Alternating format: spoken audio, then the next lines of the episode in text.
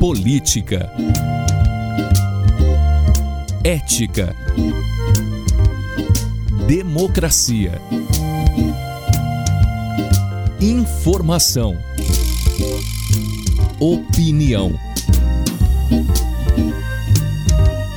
Pode falar. Apresentação Cileide Alves e Rubens Salomão.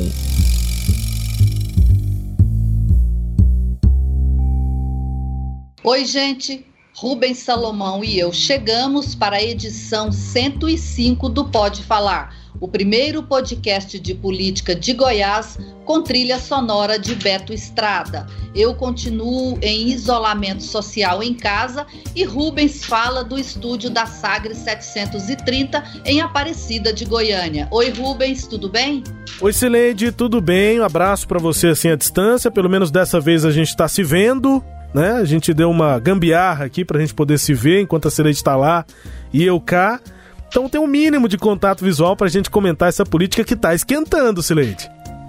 Tá mesmo, Rubens. E esquentou num lugar que a gente não esperava a manobra de oito vereadores para mudar anonimamente o plano diretor de Goiânia em tramitação na Câmara Municipal e os primeiros movimentos eleitorais dos candidatos a prefeito da capital são os temas desta edição do Pode Falar.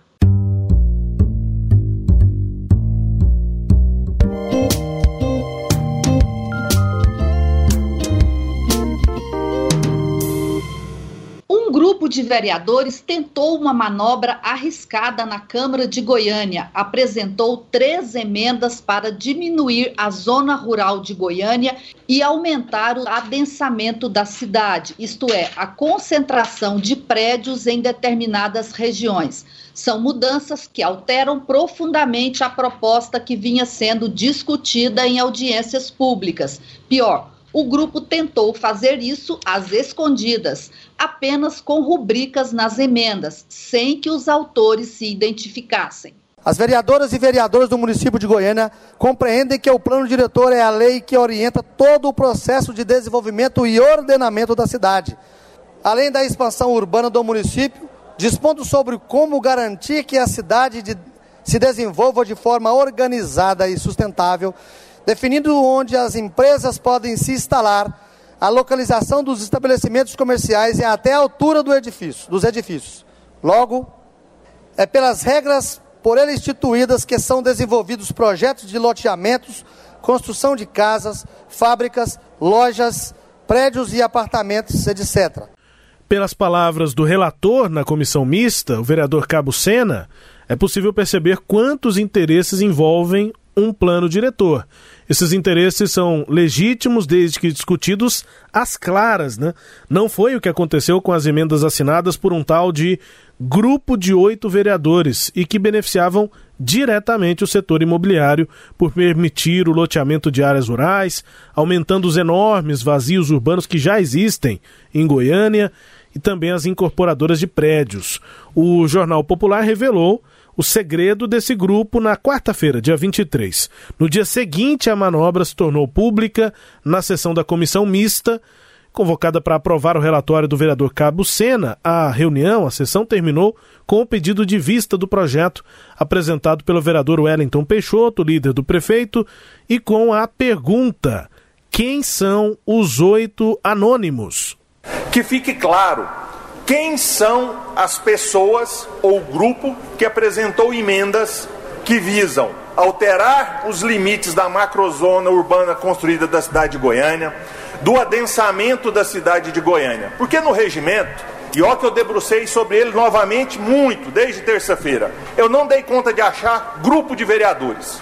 Ou existe vereador ou existe bloco. Não existe nenhum bloco constituído nessa casa. Então, ou esses vereadores precisam ser identificados nome a nome pela mesa diretora, através da diretoria legislativa e comunicados a todos, ou essas emendas não podem nem constar do relatório.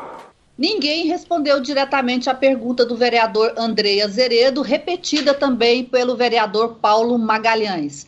Mas alguns vereadores se revelaram, pedindo a retirada de suas assinaturas das emendas. Primeiro, Denício Trindade, do MDB. solicito de Vossa Excelência a especial a gentileza de providenciar junto à comissão mista dessa casa a retirada da minha assinatura nos anexos 4 da delimitação dos limites e confrontações do perímetro urbano e da, do anexo 10 a delimitações e confrontações da macrozona rural. E falei quando assinei essa, essa, essa emenda que verificaria o, o, relatório final do ITCO. E não consta isso no ITCO, então achei muito prudente é, de retirar a minha assinatura dessa emenda. Né?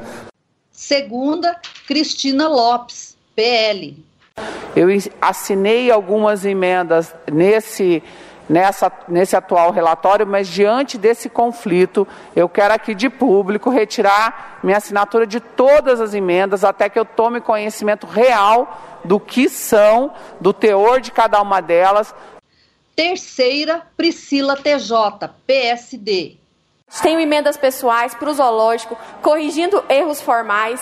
Tenho emendas que assinei com outros vereadores das subcomissões e não aceito esse tipo de acusação aqui no plenário. Quero retirar meu nome das emendas coletivas e lamento pela nossa cidade não pode ser votado um plano sem a participação dos vereadores, porque são os vereadores que ouvem a sociedade civil organizada. O Passo não mandou emenda aceitando proposta do IFAM, dos outros eixos temáticos, mandou um plano só de técnicos. Foi nessa casa democrática de debate que o povo foi ouvido.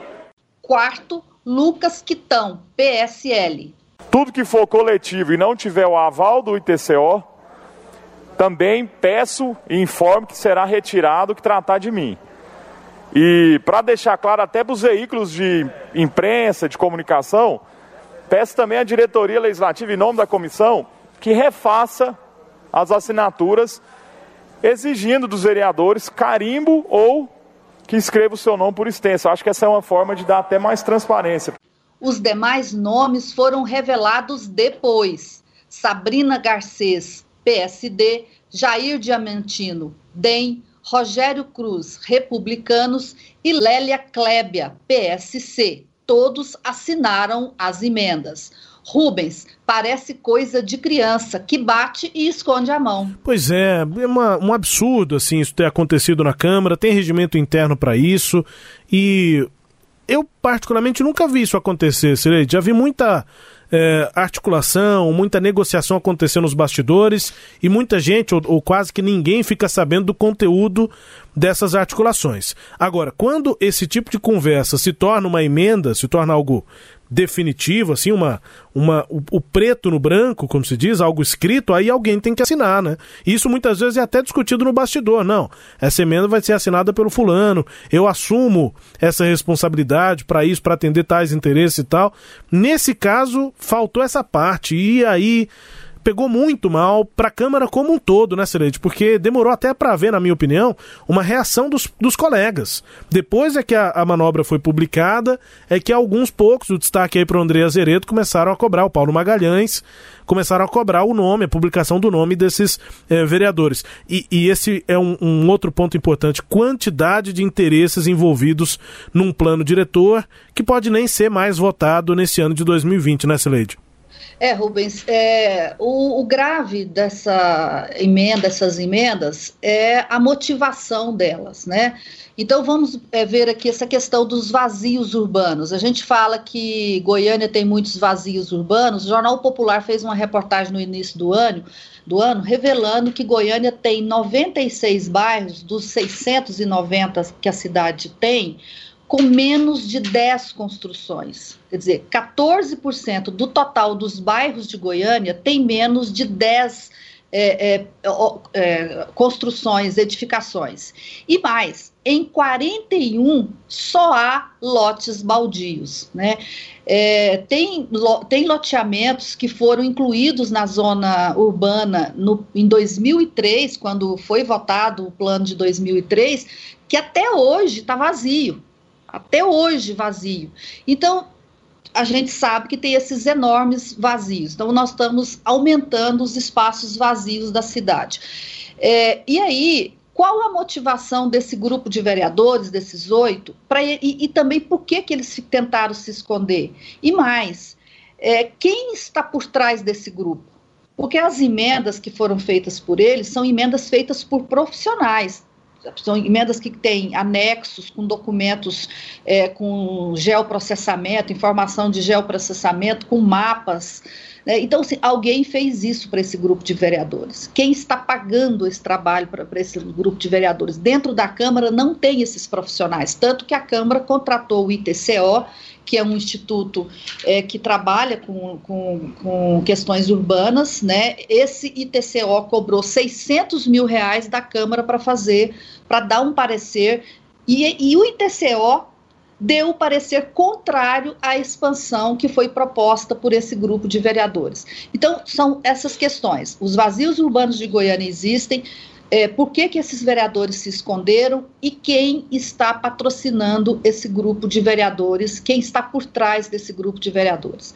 Essa é uma questão. Outra questão que você levanta aí, Rubens, que eu acho pertinente, é, são os erros que a Câmara já cometeu é, na votação desse plano diretor.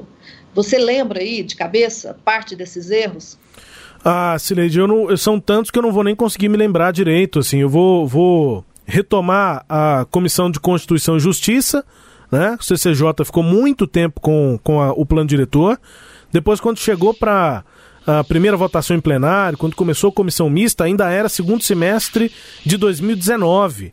E a promessa lá dos vereadores, do presidente Romário Policarpo, de que votariam em 2019. Oi, Sileide. É, chegou nessa comissão foi na CCJ ainda em 2019, segundo semestre de 2019. Era para votar ainda na CCJ, né? Mas tinha um é. cronograma do Romário Policarpo para terminar a votação do plano inteiro. Ah, sim, tinha, tinha, tinha um calendário. Tinha. Só que ele ficou tão longe, tão não é nem utópico, assim, tão teórico, distante da realidade, que muita gente nem se lembra que, que chegou a se ater um cronograma para terminar a segunda e última votação ainda no segundo semestre de 2019. E, e assim, isso não aconteceu, houve aquele debate se deixaria ou não para 2020 porque é ano eleitoral, e aí teria vencido a tese de que não, os vereadores têm responsabilidade com a cidade, né? Eles teriam o compromisso de não deixar o ano eleitoral contaminar a votação do plano diretor. Vã ilusão de quem pensou isso, não tem jeito, já está contaminado, estava contaminado já no ano passado. Agora, então, com candidatos já definidos, porque nós já estamos fazendo esse podcast que vai ao ar no fim de semana, em que termina o prazo de registro de candidatura, então, assim, formalmente a gente já pode chamar todos de candidatos, está todo mundo envolvido na cidade, na discussão da cidade, também na discussão do plano diretor, por conta da campanha. Então a campanha não é que ela contaminou. Hoje, Sileide, o plano diretor é um dos temas da campanha eleitoral, muito menos um tema de tramitação, de discussão com a sociedade, por conta das mudanças que vão impactar na vida de cada um. Isso aí é, é balela e o, o pior é que já era balela desde o ano passado, Sileide. É, é, você lembrou parte dos, dos, problemas, então o plano chegou na Câmara em junho de 2019, ele, é, em janeiro, é, em junho, eles não quiseram começar o processo de discussão, deixaram para o segundo semestre, de 2019. No segundo semestre foi para a CCJ, foi elaborado esse, esse calendário de votação que depois foi descumprido, foi o presidente Romário Policarpo elaborou e depois ele foi descumprido. É, ele só foi votado na CCJ em, no final do ano, novembro, a, a, a Câmara, e acho que foi o primeiro erro, a CCJ fez audiências públicas para discutir o mérito do projeto, isso não era papel dela, então ela ficou ali praticamente o semestre discutindo, é, em, em, vez de discutir a parte jurídica. A, a Procuradoria, que precisava dar um parecer sobre é, a legalidade ou não né, do projeto, demorou demais a Procuradoria da Câmara, só entregou esse parecer já mais para o final do semestre, e aí o ano de 2019 terminou com o projeto é, sem votação nenhuma, em nenhuma fase e só votado na CCJ. Em janeiro, a Câmara decidiu compra, contratar o ITCO para fazer uma análise técnica do projeto. Podia ter feito isso lá em, em no começo do, do segundo semestre, só deixou para janeiro. Fevereiro, aliás, é, janeiro, é, janeiro contratou o ITCO. Fevereiro, o projeto foi aprovado em primeira votação. depois que tinha sido votado na CCJ com legalidade garantida, votou em primeira votação em fevereiro. E aí ele vem se arrastando. Quando começou a pandemia, a Câmara cometeu outro erro. Ela achou que ela quis aproveitar que estava todo mundo de quarentena, vamos aproveitar que nós não temos nada para fazer agora, vamos discutir o plano. Aí entra o Ministério Público. Não, não pode discutir o plano enquanto está todo mundo em pandemia. Aí foi toda uma polêmica com a Câmara de Goiânia. Aí fizeram um acordo com a Câmara. Então nós vamos votar só na Comissão de Constituição e Justiça e vamos na mista, o né? projeto. Né? desculpa, comissão mista, e vamos deixar o projeto para discutir depois das eleições. Aí a comissão mista faz essa é, desculpa, eu não posso nem falar a palavra que eu gostaria de falar, mas faz essa bobagem homérica, né? Que foi acatar todas as emendas dos vereadores, isso o, o, o relator, o Cabo Sena, que tem o papel de relatar as emendas, de avaliar o conteúdo das emendas, acatar aquelas que são é, é, viáveis e, e, e, rejeitar aquelas que são inviáveis, que são ilegais, que são contra o que se está pensando no projeto. Quer dizer, ele tinha que separar o jogo do trio, ele simplesmente lavou as mãos e a gente sabe o que que dá, né? A história, a, a história nos conta o que que significa uma pessoa que lava as mãos, né? É. Que, as consequências disso. Lavou as mãos, pior coisa que podia fazer, e aí terminou dessa forma. E agora já há vereadores dizendo que tem que deixar o plano para votar só no ano que vem, o que eu acho um equívoco sabe? Eu acho que essa Câmara vai terminar muito mal, com a imagem muito desgastada.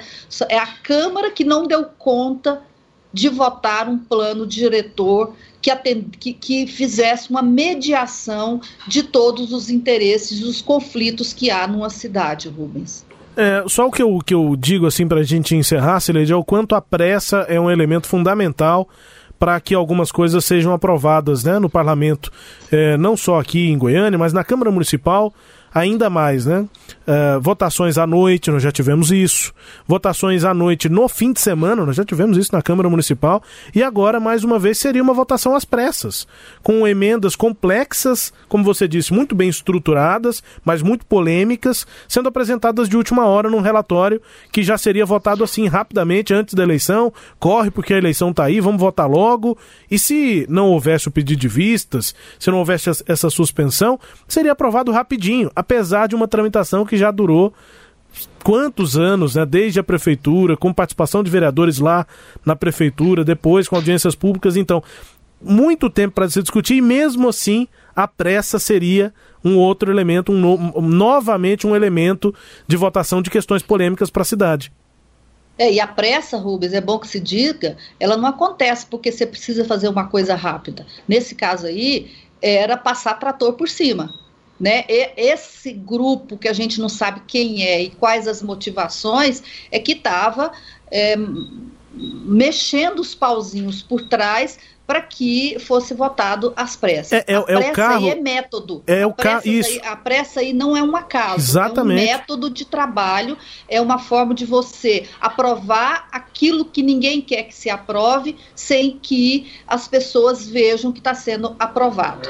É, é, é você é, fazer as coisas às escondidas. Esse é o problema, era o que a comissão mista ia fazer. E detalhe, nós entrevistamos na Sagres o vereador Lucas Quitão, que é o presidente da comissão.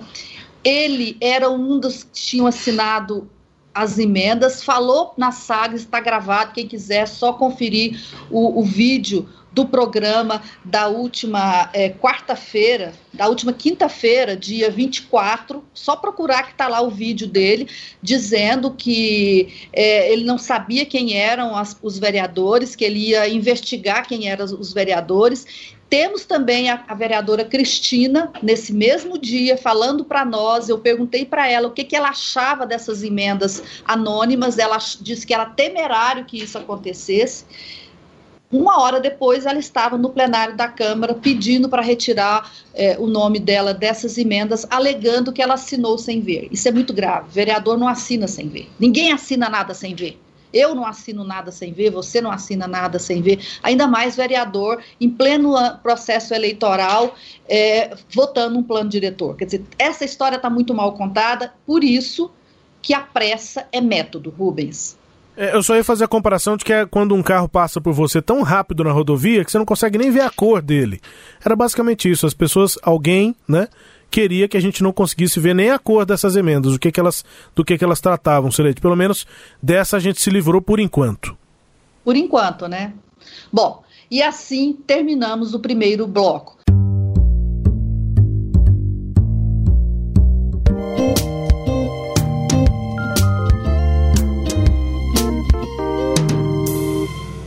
Vamos tratar agora da campanha eleitoral em Goiânia. Nesta semana, os candidatos a prefeito começaram a demarcar os territórios onde vão atuar. Maguito Vilela, do MDB, fez uma provocação ao candidato Vanderlan Cardoso, do PSD, que o deixou muito irritado, que é o fato de ele ter de renunciar ao mandato de senador com apenas dois anos de mandato, caso seja eleito prefeito de Goiânia.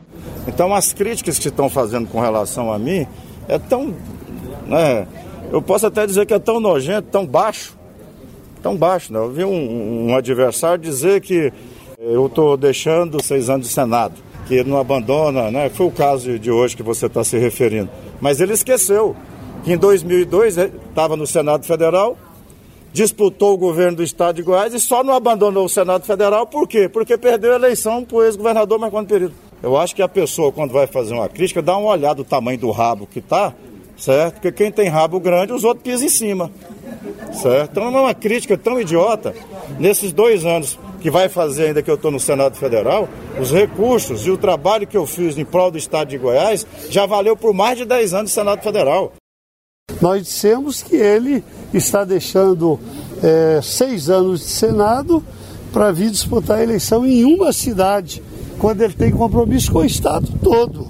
Ele tem compromisso com 246 cidades e está deixando o mandato para disputar a eleição em uma cidade. O que nós achamos que não é correto da parte de nós políticos ficar trocando de, de, cargos, disputando eleições todos os anos. Isso, isso não é bom nem para a cidade, nem para o Senado e não é bom para a população. Então é uma crítica de alto nível, não tem baixaria, não tem nojo nenhum nessa crítica, pelo contrário, eu acho que é uma crítica construtiva. Bom, Rubens, é, esse tema aí que o, o Maguito Vilela incluiu nos, nos debates é, é, um tema que certamente vai estar na propaganda eleitoral gratuita e nos debates que, se, que caso sejam realizados, né, é, nesta campanha eleitoral no primeiro turno. É, eu só acho que esse argumento, né, essa explicação do Maguito de que é uma crítica construtiva e que ele, quando foi candidato em 2002, era senador e foi candidato ao governo, seria basicamente o mesmo eleitorado, né? O Estado iria dar a resposta e deu para o Maguito é, para saber se ele sairia do, do Senado para ser governador ou não. Seria o mesmo eleitorado.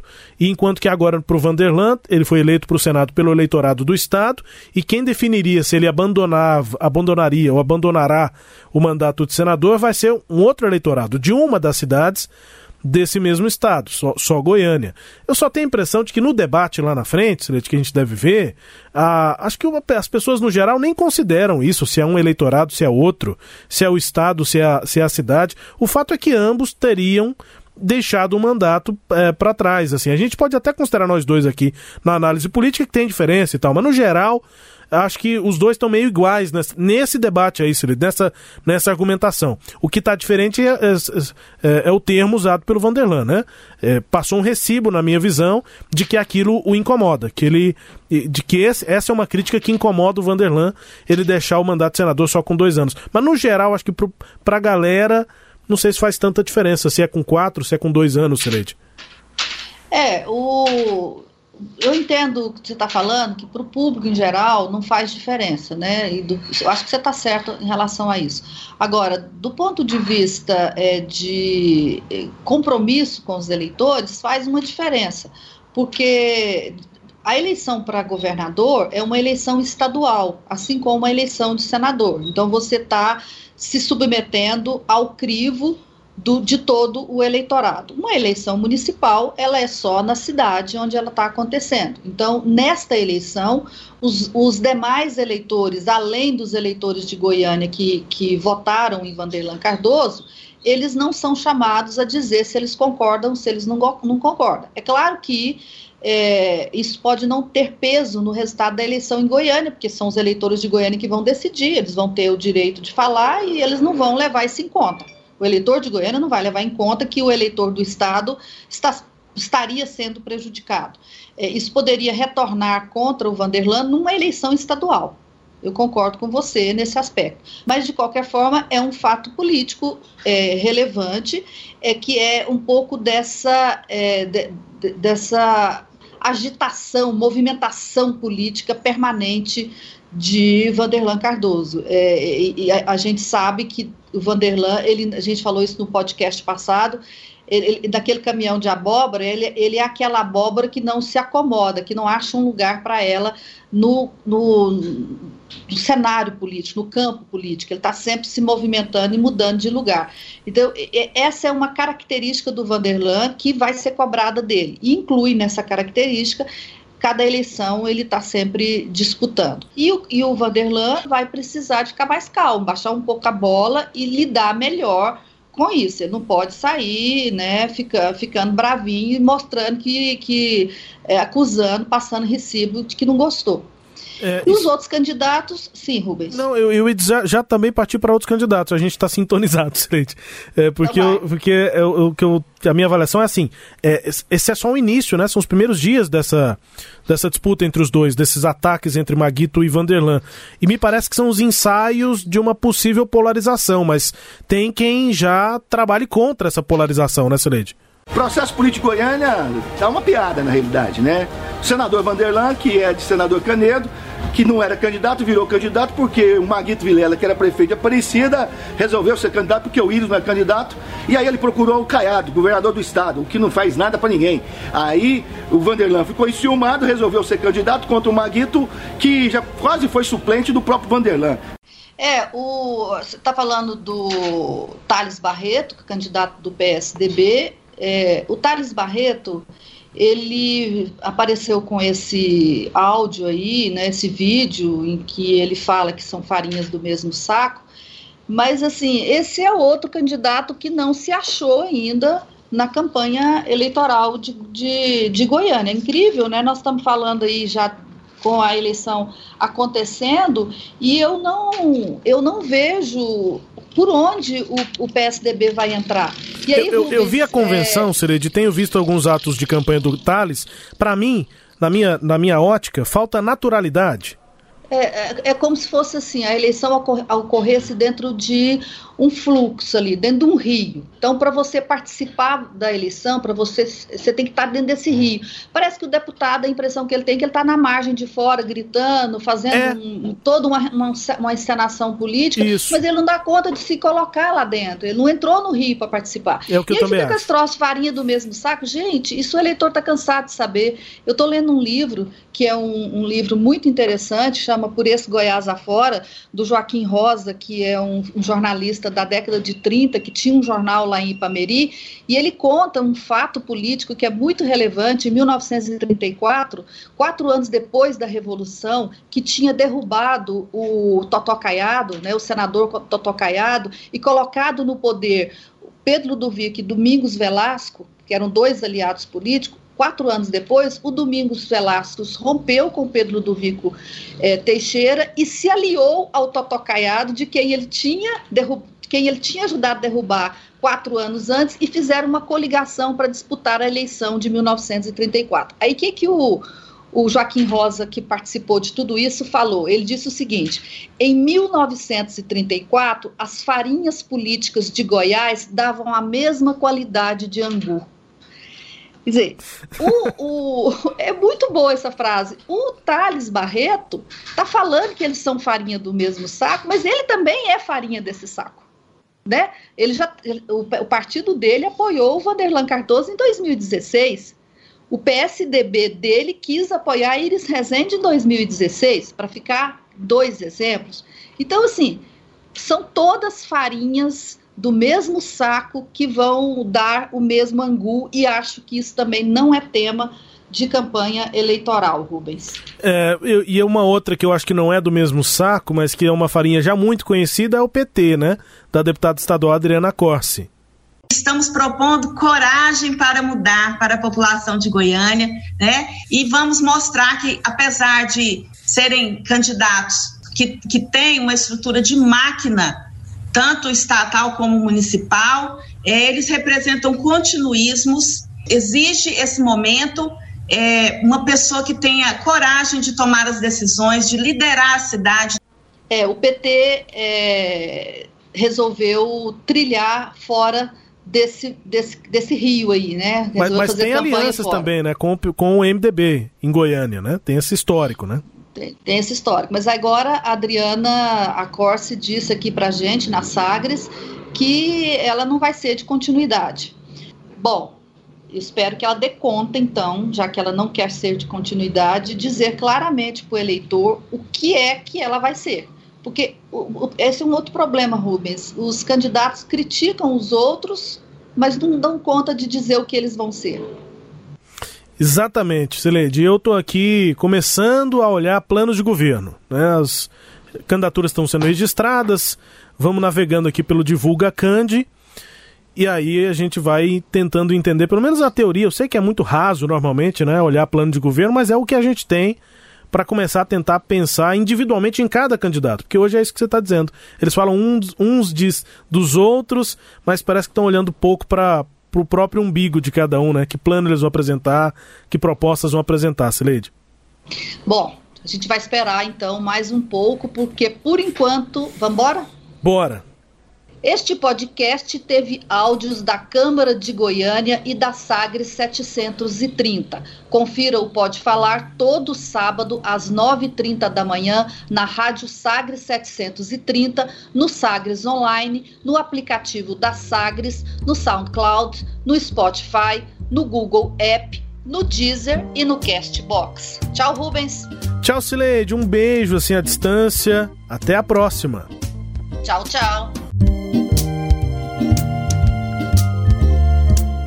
Apresentamos Pode Falar com jornalistas Cileide Alves e Rubens Salomão.